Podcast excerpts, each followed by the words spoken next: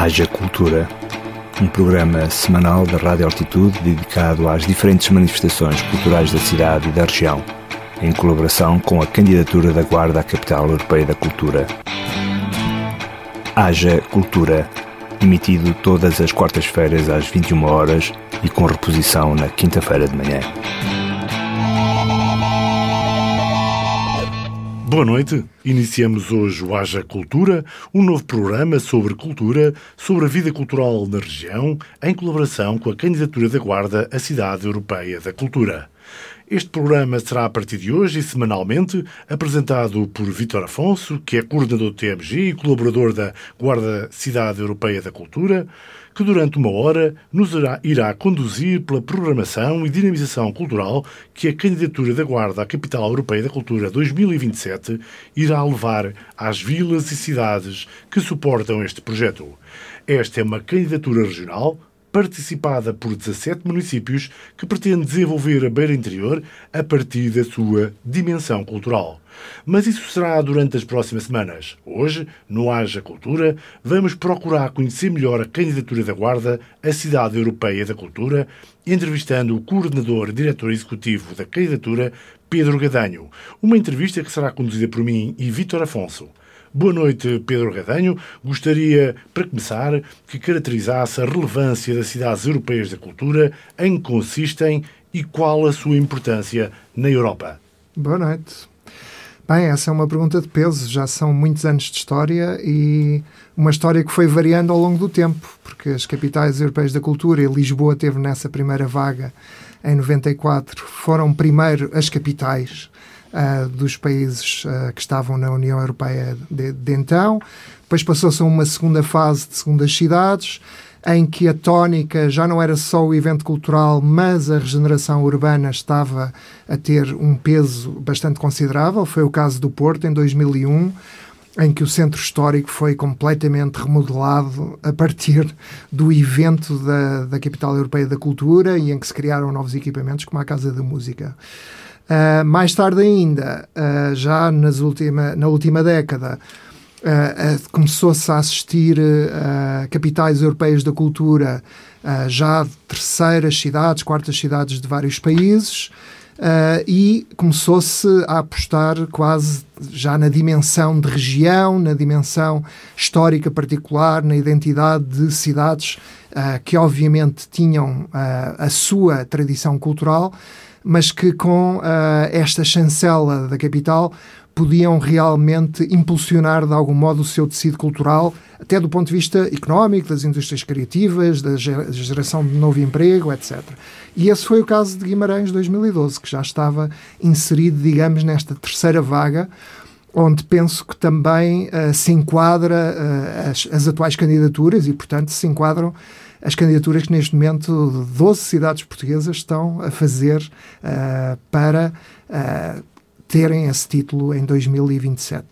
Ou seja, neste caso, há muito mais aposta num, num lado de congregação das cidades em torno da cidade principal, da cidade líder da candidatura, uh, candidaturas territoriais, em que se aposta uh, já não tanto, se calhar, na regeneração urbana pura e dura, só de um centro histórico, só de uma pequena cidade, mas uh, realmente numa visão estratégica de futuro para as regiões que estão envolvidas.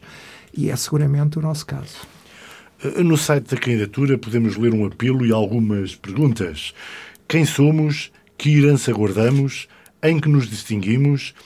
Que novos apelos queremos deixar para habitantes e visitantes?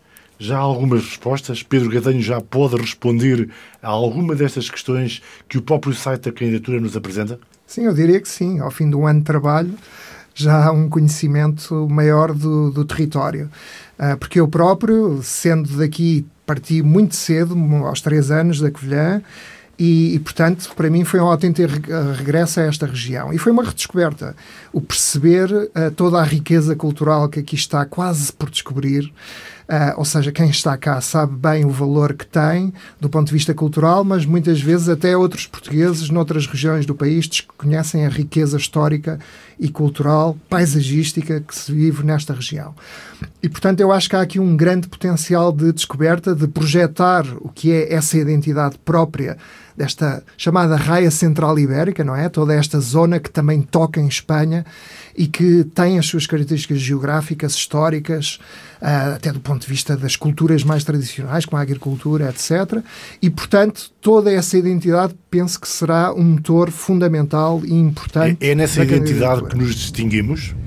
Eu penso que há outras regiões da Europa que têm identidades uh, semelhantes. Uh, o que eu uh, me interessa, e era a segunda parte da resposta que ia dar, é que isso de certo modo, tem agora que ser ativado com cultura contemporânea. E isso é o que me parece que está ainda a faltar na região. Claro que há equipamentos e há tradições, nomeadamente no teatro e na música, de uh, produção cultural importante nesta região, com muita tradição. Mas, noutras áreas, como as artes visuais, por exemplo, ainda falta o crescimento de um mercado de arte, de, um, de galerias, de museus, todo um tecido que sustenta uma atividade de artistas e a fixação de artistas. Já para não falar do cinema e de outras áreas uh, culturais que são muito importantes, até do ponto de vista da sustentação económica daquilo a que chamamos cultura. Portanto, acho que nesse caso temos que agora criar todo um ímpeto e isso, uma, uma capital europeia da cultura fornece exatamente esse tipo de estímulo, todo um ímpeto de criar novas indústrias culturais, fixar as pessoas, atrair talento e uh, mudar um pouco o tecido humano naquilo que concerne à cultura. Porque eu acho que é isso que está um pouco em falta, com os jovens a sair da região, uh, perde-se um pouco aquilo que foi uma, uma, até uma tradição de vanguarda cultural que existiu nestas cidades, Estou a pensar na Covilhã, na Guarda, no Fundão, e que foi lentamente, devo dizê-lo com todas as letras, sendo abandonada porque pessoas, a juventude também abandonou a zona. E como sabemos, a juventude é que traz esse ímpeto criativo. Se queremos a juventude aqui que não parta ou que volta depois de fazer ou que volte depois de fazer os seus cursos universitários temos que gerar um outro tipo de emprego que não passa só pelo emprego uh, nas, uh, no, na, na tradição industrial ou mesmo nos, nos serviços mais básicos, acho que devemos enriquecer aquilo que é a oferta qualificada de trabalho. E a cultura faz isso também. Pedro, uh, um dos uh, aspectos mais importantes de qualquer candidatura, uh, a Capital Europeia da Cultura, tem a ver com o slogan ou um lema mobilizador para mobilizar a região. E o lema que foi identificado e escolhido foi o apelo do interior. Este, este lema da candidatura da Guarda remete também para um significado certamente político e, e cultural, regional e demográfico podia explicar um bocadinho melhor? Sem dúvida, sem dúvida. Eu acho que foi interessante, já com esse lema uh, adoptado na nossa candidatura, foi muito interessante perceber como a pandemia começou a mudar as coisas e a percepção das coisas e como as pessoas aparentemente redescobriram esse apelo do interior porque estavam a fugir das cidades onde havia mais aglomeração um, e uh, onde havia mais perigo de contaminação pela doença. Portanto, vindo para uma zona que estava com menos densidade, com mais ar livre, mais relação com a natureza, haveria supostamente uma proteção uh, da pandemia. Isto é mais simbólico do que verdadeiro, porque, como sabemos, houve surdos aqui como houve noutros sítios. Mas, no fundo, traduziu aquilo que eu acredito que seja uma viragem que pode estar a acontecer neste momento e que tem a ver com algo que se relaciona também, de algum modo, com a pandemia, que é o facto que, com as alterações climáticas, como sabemos, foi o António Guterres, outro natural desta região, uh, que o disse já como um, uh, presidente da, das Nações Unidas, secretário-geral, uh, secretário-geral, perdão, uh, que é o facto que ele anuncia que daqui a 30 anos vamos ter 300 milhões uh, de migrantes climáticos. São migrantes climáticos não só aqueles que já vieram e continuam a vir da África para a Europa, mas também aqueles que se movimentam internamente entre os países, da costa para o interior, ou de um, grandes cidades para zonas mais protegidas, zonas rurais, zonas com qualidade de vida já digitais, onde se pode ter uma qualidade de vida superior. E todos esses fenómenos, eu penso, vão começar a ter uma importância grande. E é por isso que o apelo do interior já não é só uma chamada de atenção, eu acho que já é uma espécie de uh, registro de algo que já está a mudar. E queremos tornar esse lema ainda mais claro, ainda mais forte, uh, fazendo com que seja um ímpeto da, da construção da candidatura. Porque, exatamente Mas como é eu dizia antes. um statement político também. Sem dúvida, porque no fundo trata-se de inverter essa tendência que, como sabemos, é caracterizado por uma assimetria do investimento nas últimas décadas uh, e pela tal fuga demográfica, pela perda demográfica, pelo envelhecimento da população, uh, uh, pela perda de emprego qualificado, o que é um drama que não pode continuar, porque senão, quer dizer, teríamos que transformar todo o interior numa reserva natural se continuássemos a este ritmo. E isso parece impensável, como é óbvio. E, portanto, penso que, na verdade, se vamos ver o censo que agora está a ser realizado, o que, é, o que é que nos diz dos últimos 10 anos, mas como sabemos, e são números chocantes, nos, nas últimas décadas, esta região estava a perder paulatinamente 10% a cada 10 anos da população em todas as cidades, mesmo nas cidades maiores. Não era só nas pequenas aldeias, era mesmo nas cidades maiores. Um apelo e, de certa forma, um diagnóstico sobre a realidade regional agora, indo mais ao terreno, eh, desde já esta candidatura conseguiu algo extraordinário e surpreendente eh, no interior, que é a reunião à volta do mesmo objetivo, do mesmo desiderato, de um envolvimento de 17 conselhos. Eh, que suportam a candidatura e que são uma parte essencial dessa diferenciação, dessa diversidade. Até que ponto é que estes conselhos estão todos envolvidos? Até que ponto é que são parte ativa em todo o processo? Eu acho que se numa fase inicial pode parecer, mas não não creio que fosse essa a intenção, mas pode parecer que havia uma dependência relativamente à cidade líder. Acho que no último ano a evolução das conversas foi muito no sentido de garantir que há aqui realmente um processo democrático, de, como dizia, nos sentarmos à mesa e discutir uma visão de futuro. É essa troca que é enriquecedora para a própria candidatura, é isso que diferencia a candidatura e é isso que é também ser, é importante ser deixado como legado, porque mesmo que não houvesse candidatura, era importante que as pessoas pessoas se habituassem de facto a ultrapassar as pequenas diferenças regionais e que se unissem numa visão de futuro para esta região. Isto parece-me absolutamente fundamental para os desafios que vêm aí e para um entendimento de um futuro que serve a todos se todos estiverem envolvidos uh, de uma forma convicta nesse, nesse processo. E, portanto, neste momento, o que aconteceu foi que nós temos tido eh, desenvolvido reuniões chamadas do Grupo de Trabalho Intermunicipal, onde regularmente vamos trocando informação, vamos pedindo informação que vai alimentar o dossiê de candidatura.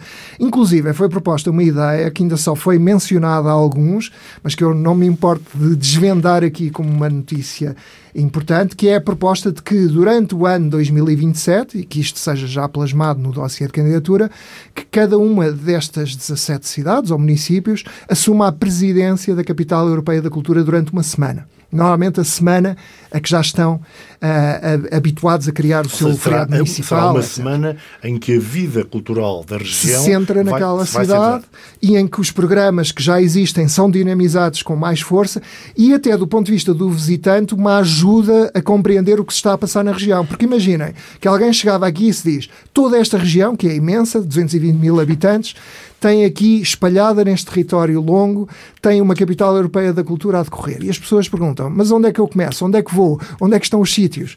Essa, essa semana de cada capital da cultura, de cada município, permite até um ponto de chegada para depois perceber o que é que está a acontecer no território noutras frentes, porque haverá sempre, obviamente, exposições, uh, séries de concertos, bienais que já estão a acontecer espalhadas pelo território, mas de algum modo essa, essa cidade torna-se também o host, não é? O acolhedor de quem está a chegar à região uh, nesse momento.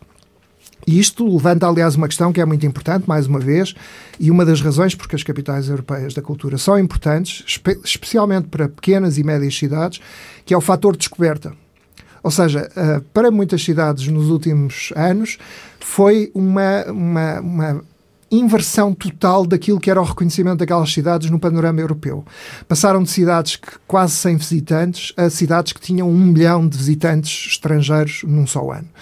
E isso é muito importante do ponto de vista económico, como sabemos, mas é também importante do ponto de vista simbólico e do orgulho que as pessoas sentem na sua região, porque obviamente que apreciamos mais as nossas próprias cidades e os nossos próprios lugares quando alguém vem de fora e eh, emite juízes apreciadores dessa realidade que encontra. E esse diálogo é muito importante, faz parte do espírito que é uma capital europeia da cultura, no sentido do contacto e do diálogo entre os povos europeus.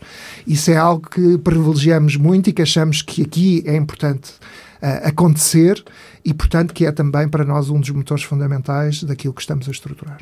Sim, essa, essa questão da, da, da complementariedade e, do, do, trabalho com os municípios eh, deixa de ser, digamos, uma, uma mera eh, questão figurativa só para plasmar no dossiê e dizer que é uma, uma, uma, candidatura regional, para passar a ser algo de absolutamente proativo e, eh, e dando também e valorizando também os, os territórios adjacentes e que colaboram na, na candidatura, correto? Sem dúvida. E, e, isso quer dizer também que nós nos permitimos, logo desde o início do ano passado, começar a lançar desafios concretos, como seja, por exemplo, a criação de ecoparques uh, em cada um dos municípios que permitam a reabilitação de espaços agora abandonados ou em fase de transformação, que permitam a recuperação de ruínas, como ruínas industriais, ruínas rurais, e que lhes seja dada uma nova função cultural. E essa rede, no fundo, vem substituir aquilo que foi a Casa da Música no Porto, que é um equipamento novo, de raiz. Aqui queremos privilegiar a reabilitação, mas queremos que todos tenham o seu pedaço da tarde, como dizem os americanos, e que não sejam só dois ou três que têm essa capacidade, mas que haja realmente uma cooperação no sentido de deixar uh, uma espécie de rede de equipamentos novos, com características novas, uh, que possam servir a população, mas também que possam servir como um atrator regional, porque no fundo são novos focos de atração para quem vem de fora, de Portugal ou da Europa dando iguais uh, oportunidades a cada um dos territórios. Sim, sem dúvida. E, é aliás, note-se que isso é outra das vantagens, eu diria, da Capital Europeia da Cultura. Não tem só a ver com aquilo que o Ministério da Cultura já determinou, que será uma ajuda de financiamento de 25 milhões de euros, que obviamente é uma injeção de capital numa região como esta, especialmente na área da cultura, que é muito importante e relevante, mas o facto que com esta dinamização e com o facto que existe uma candidatura que está, uh, digamos, esperemos, numa fase de, de concretização, Uh, o facto de se poder, obviamente, candidatar projetos uh, que cruzem a área cultural com a área económica, a área social, a área de integração e coesão do território, uh, que se possam, obviamente, ir buscar outras candidaturas a fundos europeus para concretizar este tipo de equipamentos. E, portanto, isto é uma bola de neve que gera uma capacidade de concretização importante. Por isso é tão importante. Numa entrevista recente que nos deu o presidente da CIME, Luís Tadeu, ele referia, nomeadamente, que hum, esta é uma região que, que, tem o país quase de costas para ela e que se calhar nos devíamos virar mais para a área transfronteiriça uh, com Espanha, ou seja, envolver mais quem está do lado, lá da linha fronteiriça, da linha da raia, até que ponto é que uh, a candidatura tem conseguido estar de olho, digamos assim, nos espanhóis para também, de certa forma, os chamar, os envolver nesta candidatura. Essa foi uma das missões que já estavam plasmadas uh, nos objetivos e ambições da candidatura, mesmo antes de eu ter chegado no princípio do ano passado.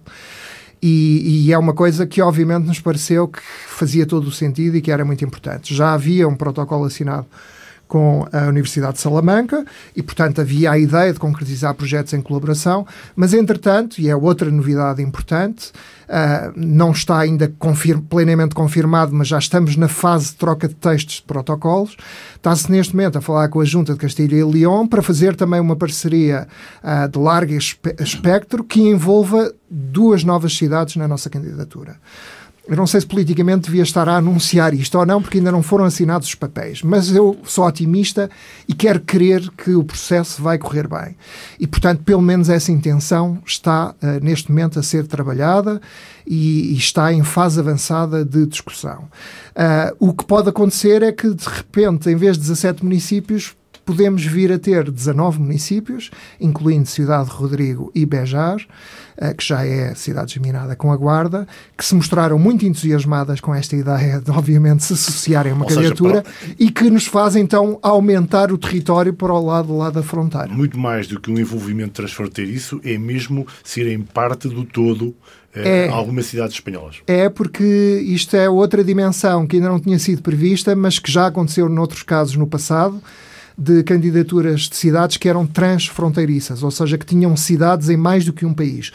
O que no centro da Europa se percebe muito bem, quem conhece bem, porque a 20 km temos três países, às vezes há pontos em que temos três países à distância de 50 ou 100 km.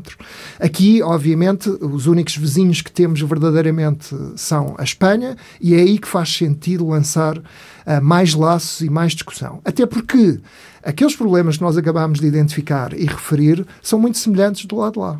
Ou seja, quando nós começamos a falar, falamos exatamente das mesmas questões, da necessidade de fixar populações, da necessidade de atrair os jovens e manter os jovens aqui e de lhes dar uma esperança de vida qualificada e interessante uh, nesta região, etc, etc. Portanto, uh, é óbvio que temos muita coisa em comum, Uh, e por isso houve, penso eu, essa adesão imediata à, à, ideia. E agora esperemos que se concretize e que possamos, em breve, uh, anunciar que são 19 municípios candidatos à Capital Europeia da Cultura. Até porque não, não podemos deixar de, de lembrar que é, esta candidatura, este, todo este processo, é um processo uh, de, que tem que ter forçosamente uma dimensão internacional uh, convicta e por isso a Espanha obviamente fará, fará parte desse, desse desiderato. Exatamente, mas não só a Espanha. Ou seja, claro que temos que chegar a outros países e este ano com a pandemia é particularmente difícil porque tipicamente aliás, até às vezes alvo de chacota do, dos, dos tratores destes processos, em que acham que as pessoas andam a viajar para, para estabelecer contactos, etc. Nós ainda não fizemos uma, uma viagem que fosse para fora das fronteiras do país, por razões óbvias. E, mas a verdade é que, através de contactos via web, contactos até promovidos pela União Europeia, um, já estamos em contato com as cidades também da Lituânia, que será também uh, o país com a outra capital europeia da cultura em 2027. Mas, para além disso, resolvemos, exatamente para contornar essa dificuldade deste ano em estabelecer parcerias com aquilo que poderiam ser as nossas redes dos programadores, de contactos fora, etc., uh, resolvemos que, se calhar, era importante ativar aqueles que já estão no território e que têm já um historial de relações internacionais com alguma relevância. E foi por aí que resolvemos ir buscar as ligações internacionais e fomentar a ligação internacional. Ou seja, identificámos aquelas associações, coletividades, entidades que já têm um trabalho com dimensão internacional, que já trabalharam e têm parceiros internacionais e uh, convidámos-los a ser parceiros culturais da Capital Europeia da Cultura. E o desafio foi que eles nos apresentassem projetos onde uh, precisamente plasmassem as suas redes de contactos uh, no estrangeiro. O que é uma forma nova e diferente de ir buscar as ligações internacionais sem estar necessariamente só a importar uh, artistas estrangeiros que venham para aqui mostrar uh, o seu trabalho. Uh, Cria-se, é sim, um trabalho colaborativo, um trabalho criativo em colaboração, e, e isso para nós parece muito mais interessante, até para deixar um legado que seja resiliente, ou seja, que não se esvazie uh, logo a seguir ao ano 2027, mas que deixe um lastro de continuidade dessas relações de trabalho. Também por isso, por exemplo, nós estamos a favorecer mais a criação de novos eventos regulares seja festivais, bienais, eventos regulares, anuais, que se repetem, até podem começar antes de 2027 e que depois fiquem, do que o evento singular que aparece e desaparece e, portanto, deixaria depois um vazio, como aconteceu em cidades, ainda há pouco tempo se falava num seminário sobre a questão de, em Guimarães, a seguir ao ano 2012, parecer haver um esvaziamento súbito daquilo que foi uma grande, uma vida cultural muito animada durante o ano 2012.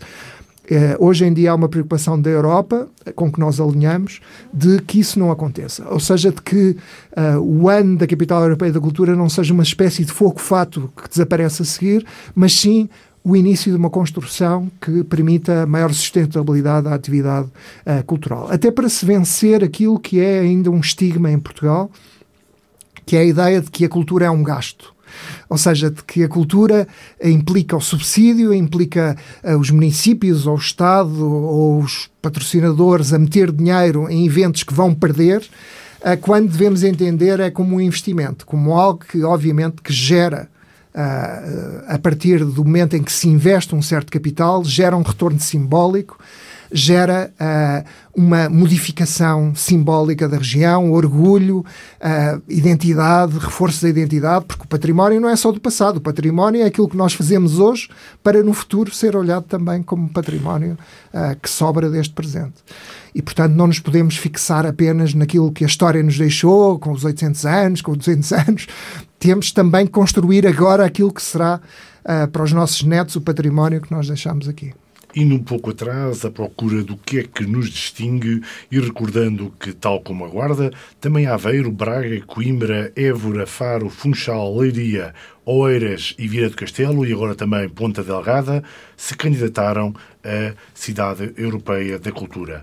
Eh, a Guarda e os demais conselhos, sejamos 17 ou 19, têm toda uma oferta de que Pedro Catanho já falou, mas até que ponto é que a construção cultural, a animação, o produto que faz sentido, na opinião de um júri, eh, é já bem conseguida, está a ganhar corpo, eh, já temos pouco mais de seis meses para entregar o dossiê. Eh, o que é que foi feito? Bem, em primeiro lugar, quisemos demonstrar aquilo que, como eu disse há pouco, até para mim foi algum fator de surpresa, representou algum fator de surpresa que era o facto que, disseminado por este território, já temos uma oferta cultural bastante dinâmica. Ou seja, se formos a cada um dos núcleos, não podemos comparar obviamente, ao Porto ou a Lisboa e a oferta cultural que grandes cidades têm.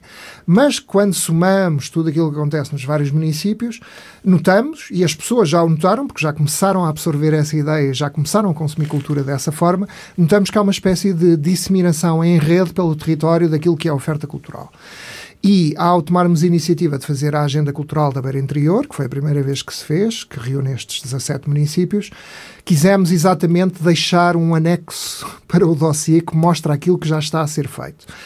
E só o facto de fazermos essa agenda, curiosamente, e de estarmos em contacto com os parceiros culturais que eu referi agora mesmo, originou até programas novos, originou já uma certa dinâmica e já originou programas novos que nós também apoiámos com propostas que nos chegaram de entidades externas e que a, Capital Europeia da Cultura, ou candidatura, está a apoiar com pequenos valores de capital para que elas possam acontecer e para que possamos mostrar que às vezes só com um pequeno capital semente começam a, a nascer novas oportunidades e novos programas. E, portanto, eu acho que quando olhamos para a região como um todo, essa oferta cultural está lá e pode ser demonstrada. Mas, obviamente, que a oportunidade de fazer uma capital europeia da cultura tem também a ver com capacitação. Ou seja, com Uh, o facto de que esses agentes que já estão no terreno e que às vezes trabalham com grandes dificuldades e com meios muito espúrios podem ganhar maiores apoios e maior capacidade de resiliência e de autossustentabilidade. Uh, quer dizer, até os valores que podem vir de uma bilheteira de um festival se constroem a partir do momento em que os públicos culturais estão mais estabilizados e existem mais pessoas a consumir os eventos. Mas isso tem que se construir. Isso faz parte, penso eu, de um processo que já está no terreno, obviamente, já uma série de entidades que estão a trabalhar nessas dimensões, incluindo também dimensões pedagógicas, dimensões de educação uh, cultural, com as escolas, etc., mas que uma capital europeia da cultura um, provoca uma espécie de terremoto, uma espécie de impulso maior que pode ajudar uh, todos esses fatores a ganharem velocidade e consistência. E por isso é que seria muito bom uh, que a capital europeia da cultura acontecesse aqui e eu acho que nesse caso, quando a Europa atribui esta chancela como uma forma de apoio ao desenvolvimento de uma cidade ou de uma região, penso que às vezes até é importante é que se demonstre que já existe ali uma semente, mas que o que nós queremos é realmente esse crescimento.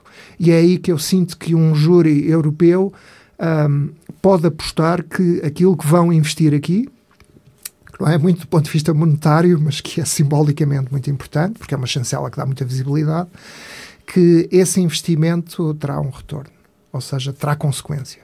Enquanto numa cidade Agora estou-me a lembrar de Oeiras, que é uma das candidatas. Já, já se vangloria de ter tanto investimento na cultura, já tem tanta cultura, portanto, quase que se pergunta porque é que precisam de uma capital europeia da cultura, porque, obviamente, que a capital europeia da cultura também é uma ajuda a uma transformação. Há muitas pessoas que se interrogam, e vemos isso às vezes na, nas redes sociais, sobre o trabalho já desenvolvido e há mesmo quem considere que pouco foi feito.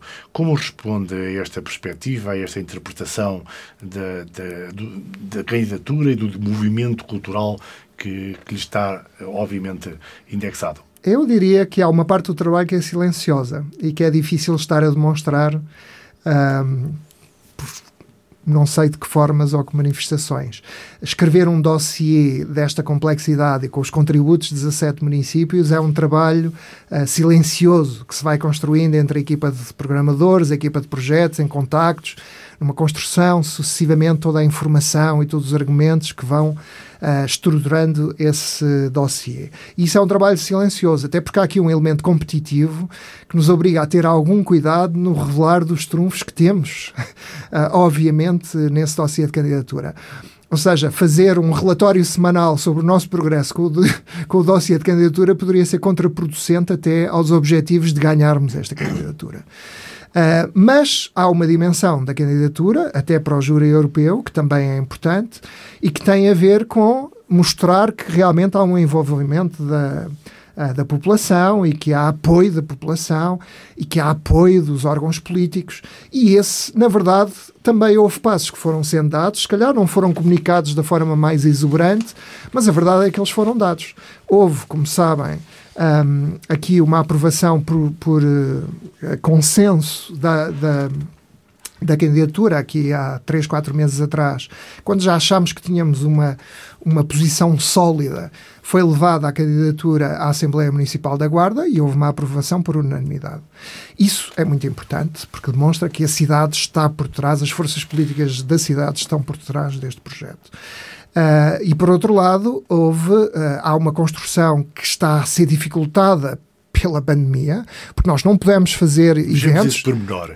O Covid, até que ponto é que tem influenciado não apenas aquilo que poderão ser os objetivos visíveis, mas a própria organização de uma estrutura mais ou menos complexa e com, com ambição? Até que ponto é que a pandemia está a ser um travão na vossa vontade? Uh, foi um travão na medida em que houve dificuldade real em, em marcar reuniões e em encontrar pessoas durante um período de maior confinamento. Não uh, será uma justificação para alguma coisa que corra menos bem? Não, não, não, não, de modo algum. Isso é só aquilo que foi difícil. A outra faceta que foi mais complicada é o facto de as salas de espetáculo estarem fechadas, uh, não poder haver, por imposição do governo, atividade cultural e, portanto, nós não pudemos avançar com iniciativas que tínhamos previsto, mas que agora, espero eu, a partir de 9 de maio, que é uma coisa que devemos aqui falar, ou seja, a partir deste fim de semana, é muito importante uh, que isso se sinta e que se note a partir deste fim de semana, vamos ter uma atividade regular com todo aquilo que foi eventos que quisemos preparar exatamente para congregar uh, a comunidade e para gerar já, uh, no fundo, antecipações do que é que poderia ser uma dinâmica cultural do ano de 27. Uh, não foi possível até aqui, porque não podíamos fazê-lo, estávamos impedidos de o fazer. Mas agora esperamos fazê-lo. Uh, de qualquer modo, como o trabalho do dossiê também é um trabalho de pesquisa, de argumentação, de discussão interna, apesar de tudo, as reuniões com os programadores e as reuniões internas, as reuniões com as câmaras continuaram e, portanto, podemos dizer que o dossiê está a avançar a bom ritmo e está, neste momento, já em fase de draft Uh, e, portanto, não foi por aí que veio o risco da candidatura. Quando muito veio do facto de não podermos exprimir mais e, e mostrarmos mais à população aquilo que poderia ser, o que poderiam ser vislumbres do que esperamos que seja 2027. Algo que não é muito visível na população, precisamente, apesar de estar a informação no site oficial da candidatura, é eh, a equipa estrutural organizativa da candidatura. Isto é, uh, gostaria que falasse um bocadinho sobre quem são os intervenientes, quem são uh, os setores que estão a trabalhar para a candidatura, nomeadamente os programadores, o Conselho Estratégico, qual é a missão e a função de cada um deles e como é que se, inclusivamente também com, com o poder político que, que tutela esta candidatura, nomeadamente a Câmara Municipal da Guarda e eventualmente as outras câmaras do, do território. Mas como é que uh, se processa todo este trabalho de articulação, de interligação e, resumidamente, a função de cada um deles?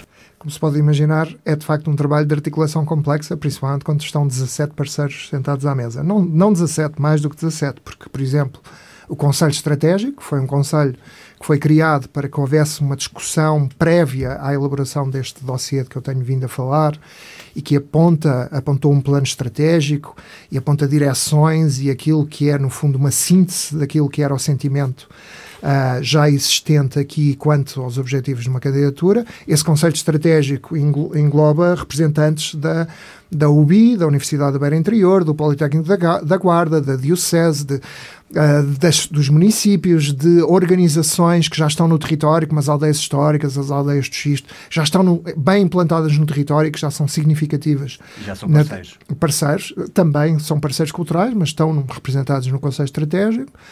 Uh, depois foi também formada uma comissão de honra que, obviamente, vai buscar figuras com pendor mais político, presidida pela Teresa Patrícia Gouveia, que tem origem também na região, e onde se insere uma série de personalidades que também, uh, no fundo, mostraram o seu apoio e o seu Uh, o, o, facto de que suportam esta candidatura.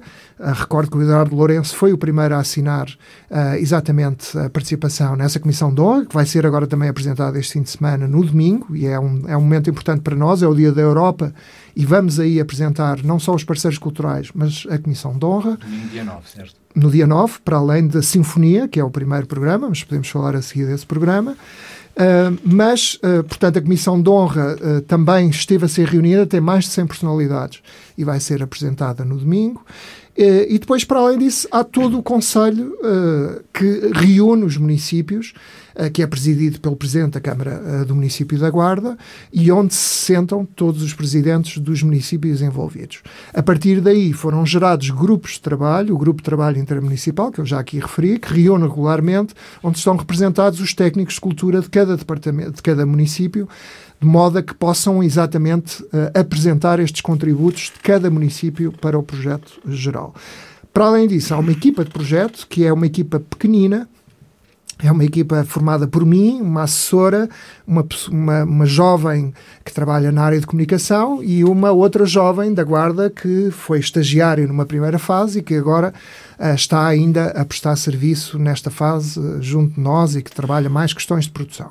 Portanto, com esta pequena equipa, como se pode imaginar, não se pode fazer assim tanto, mas fazemos tudo aquilo que está ao nosso alcance. E essa equipa executiva, digamos, uh, depois reúne também com aquilo que já falámos aqui, que é a equipa de programação, que foi uma equipa que se pretendeu que representasse tanto uh, pessoas da região como pessoas de fora da região, que representasse várias áreas disciplinares, desde a arquitetura uh, e das artes visuais até à música, ao teatro uh, e outras áreas, até a arquitetura paisagista, uma arquitetura paisagista temos nesse grupo, porque estamos a falar de território, estamos a falar de uma região muito ligada uh, ainda ao seu património natural e rural, e, portanto, quisemos realmente ter uma equipa multidisciplinar que fosse discutindo e aprofundando aquilo que eram os temas que queríamos trabalhar para a candidatura e que fizesse também propostas de programação e que, curiosamente, neste momento ocupa bastante parte do seu tempo a apreciar propostas externas que nos chegam via website. Já recebemos mais de largas dezenas de propostas da população e estamos a olhar para elas uma a uma e a dar respostas sobre essas propostas. Lá está, é um trabalho que nós não temos publicitado de forma exuberante, é um trabalho discreto, quase silencioso, mas quem nos manda projetos e recebe uma resposta sabe que estamos a olhar para aquilo que, que propõem. Portanto, quer dizer que estamos abertos, e fica aqui o repto, a que outras pessoas se sintam, obviamente, desafiadas a enviar propostas e ideias para eventos de 2027, porque agora já não é para 2021 nem para 2022. É mesmo ideias que possamos concretizar em 2027. E, portanto, digamos que estas são as estruturas base que estão aqui a trabalhar e, e, para o futuro, obviamente, vamos ter, até por exigência do dossiê de candidatura, vamos ter que pensar que tipo de estrutura de órgão de gestão é que poderá depois, no fundo, uh, vir a desenvolver o trabalho seguinte, se nós passarmos à segunda fase, uh, que vai ser decidida em março, quais são as cidades que ficam na shortlist. Três a cinco cidades que em Portugal ficam na shortlist e que têm mais nove meses para apresentar o seu dossiê final.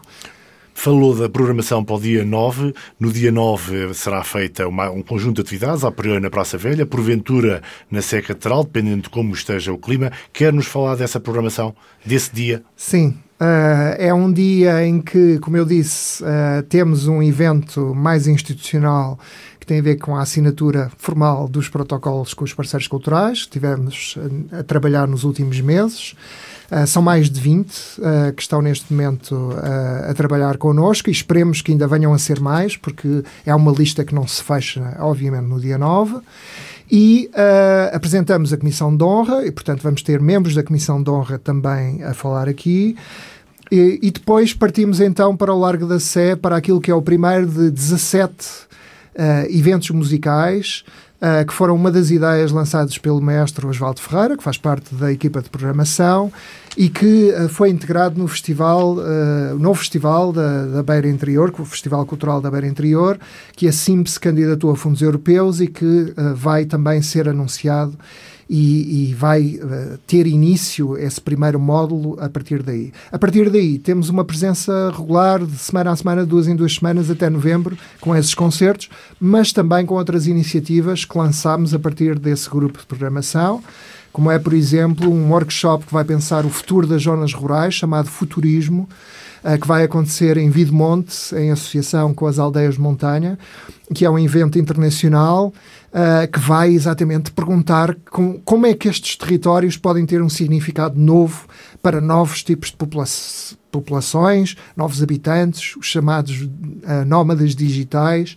E, e, portanto, começar um evento que se vai repetir ano a ano, em, em, sempre em localidades diferentes e que explora a dimensão rural muito importante desta região.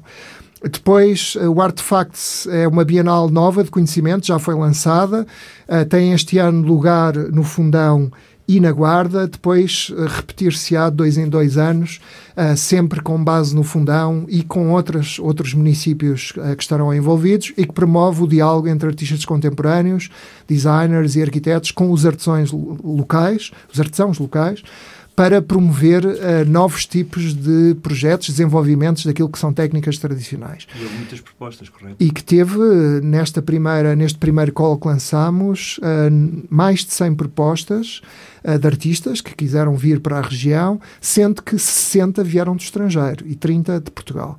O que quer dizer que conseguimos chegar a um público, inclusive já fora, de público interessado e muitos com muita qualidade, muito bem referenciados, uh, que virão para esta região e que começarão a descobrir esta região.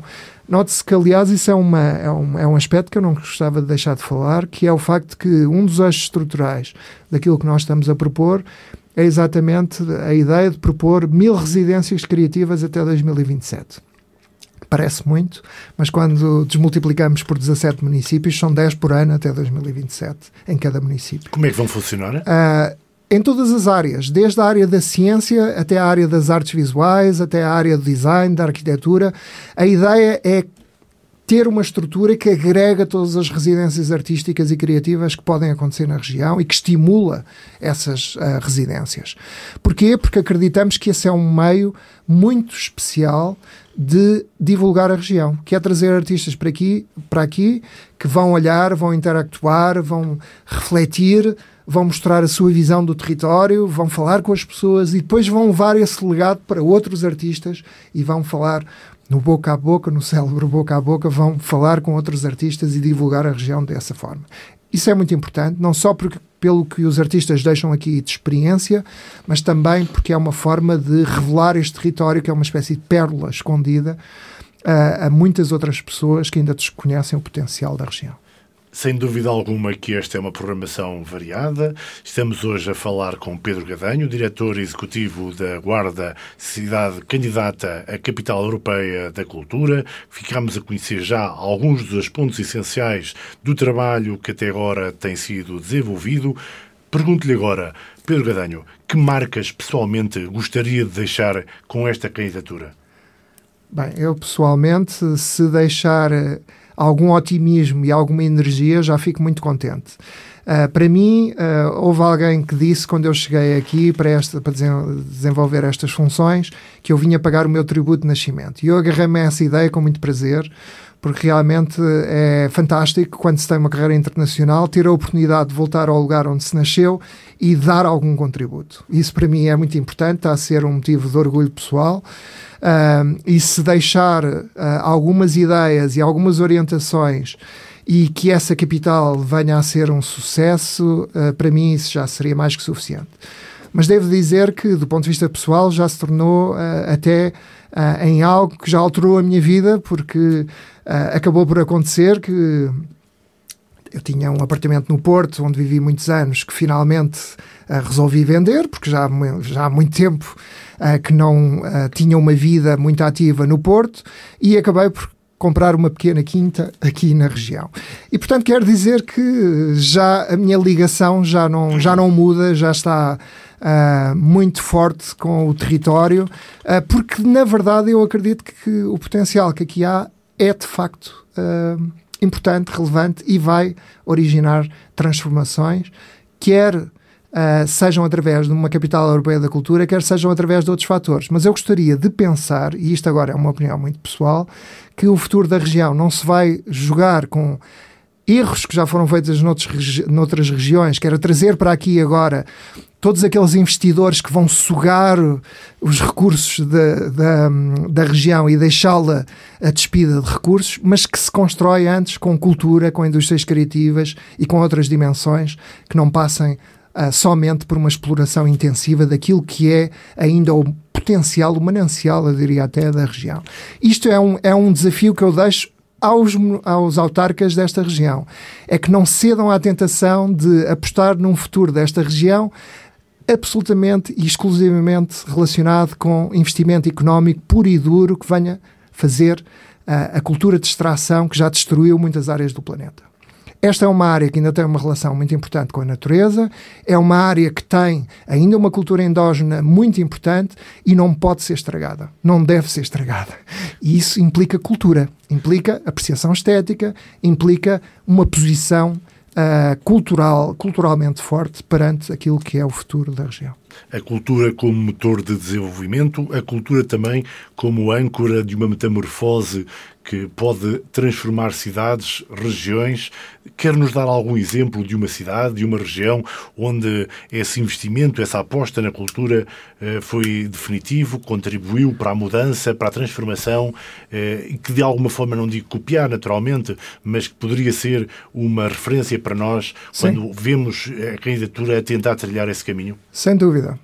Uh, a zona do Ruhr, na Alemanha, foi uma zona que partiu de uma área industrial já obsoleta, desusada, uh, extremamente poluída e que foi transformada num, num equipamento cultural absolutamente fantástico, uma disseminação de equipamentos culturais numa zona urbana brutal e que com isso atraiu indústrias criativas e teve uma transformação radical. Hoje em dia, se as pessoas forem consultar, se meterem RUR, indústrias criativas ou RUR, transformação urbana, perceberão como uma zona que estava destruída por centenas de anos de exploração industrial renasceu para uma nova função, para uma, uma espécie de metrópole uh, distendida na paisagem, que é um modelo que nós temos vindo a citar aqui, a ideia de metrópole rural, e que uh, se transformou e que hoje em dia é uma referência europeia.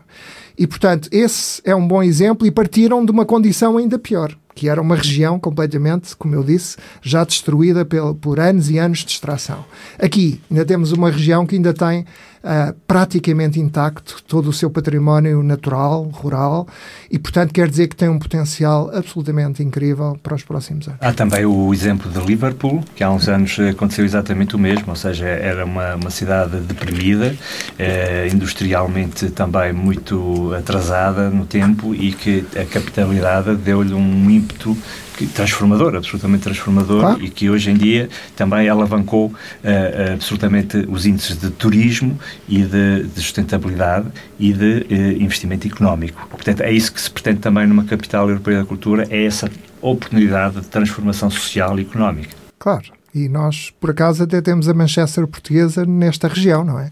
E, portanto, isso quer dizer que, para além dessa, houve outras que foram baseadas numa indústria relacionada com a disponibilidade da água, a indústria têxtil, que foram muito importantes, continuam a ser importantes, certamente, até porque há inovação nesse campo aqui na região, mais uma vez, às vezes pouco publicitada, e, e a verdade é que Uh, isso deixou um património industrial muito importante que nessas cidades, como Liverpool e muitas outras, foi exatamente aproveitado para trazer indústrias criativas e para se lançar novas hipóteses de trazer coisas que se calhar até aqui há, há um ano, dois, três, quatro anos atrás eram impensáveis, que é, porque é que não vamos ter estúdios de cinema aqui?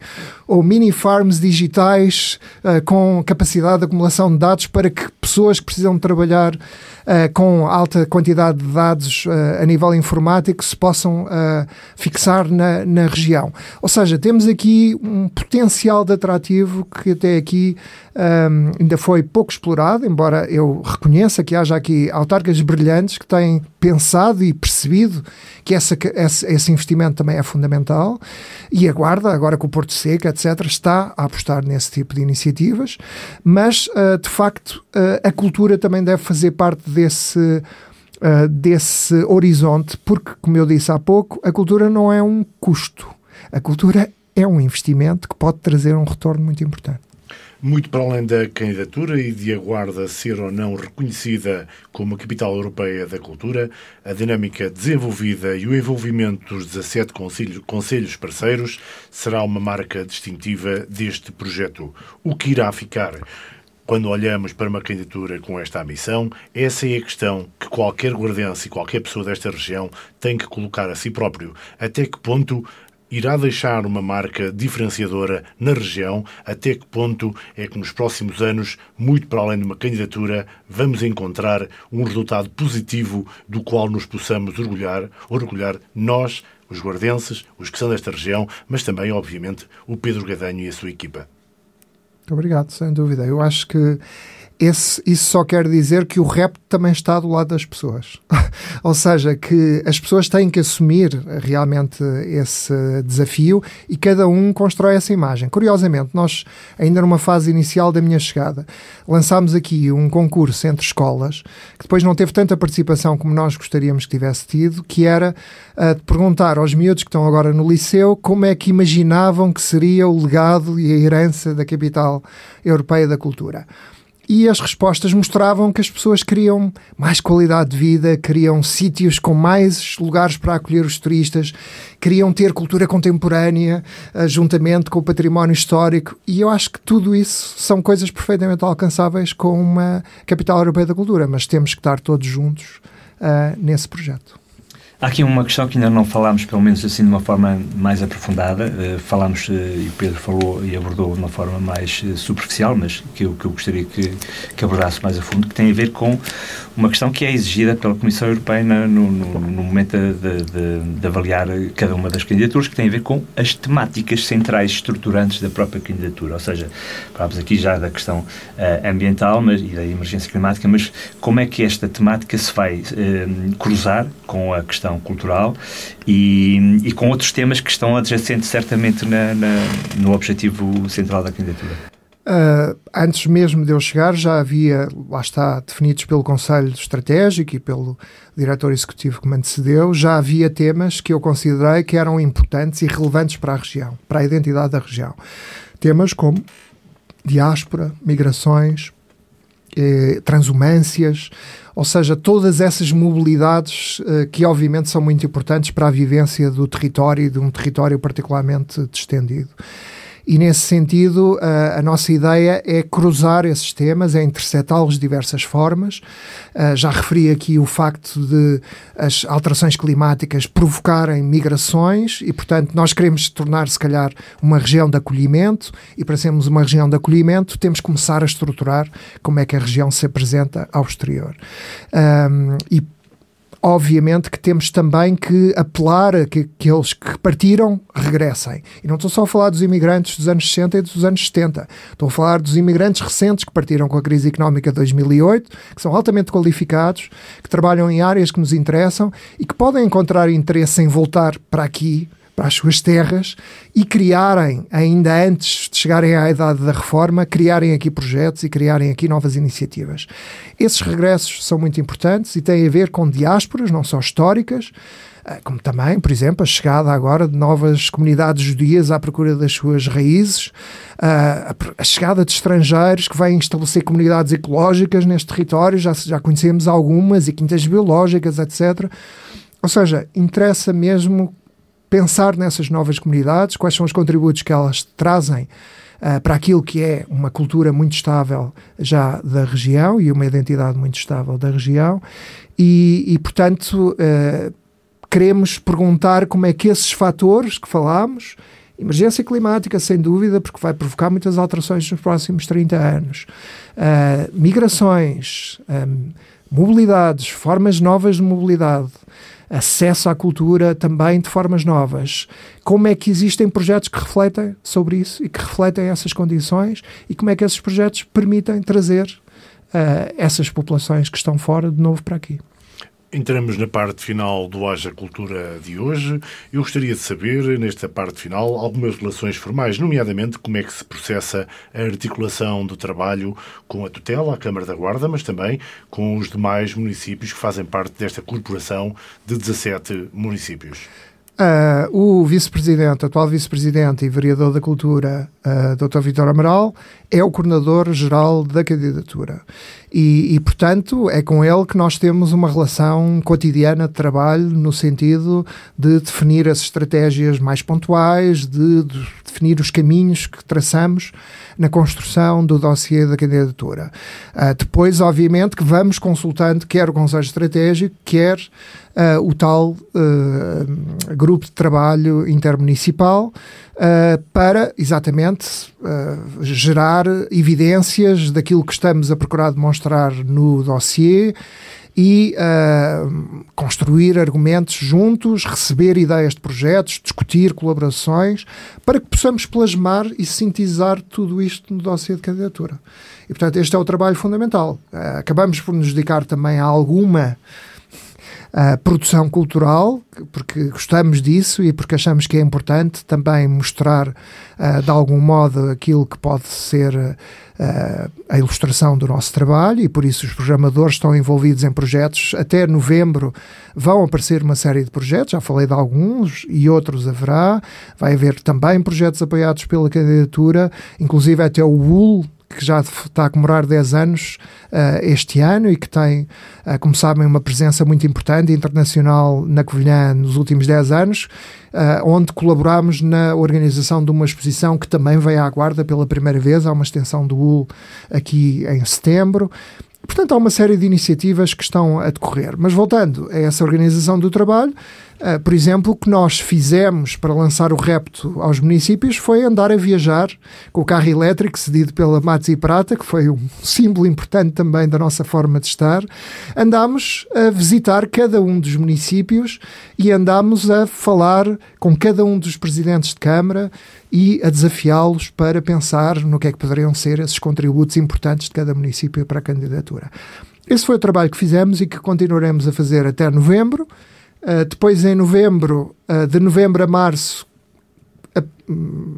preparamos aquilo que é a, a, sessão de avaliação do júri, em que o júri europeu vem a cada um dos municípios, neste caso portugueses, e vai estar na região e vai observar o trabalho feito e vai comentar e criticar os dossiês entregues.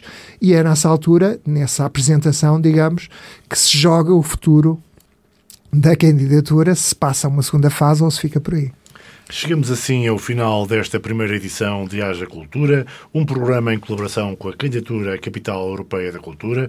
Hoje entrevistamos Pedro Gatanho, diretor executivo da candidatura. Na próxima semana, a Haja Cultura regressa neste horário, ou seja, no final do dia de quarta-feira, entre as 21 e as 22, com reposição às 14 horas do dia seguinte e ficamos, pois, por este conhecimento mais aprofundado que tivemos graças à colaboração de Pedro Gadanho.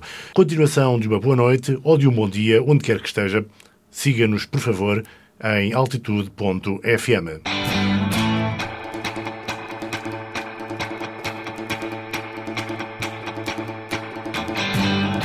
Haja Cultura um programa semanal da Rádio Altitude dedicado às diferentes manifestações culturais da cidade e da região, em colaboração com a candidatura da Guarda à Capital Europeia da Cultura.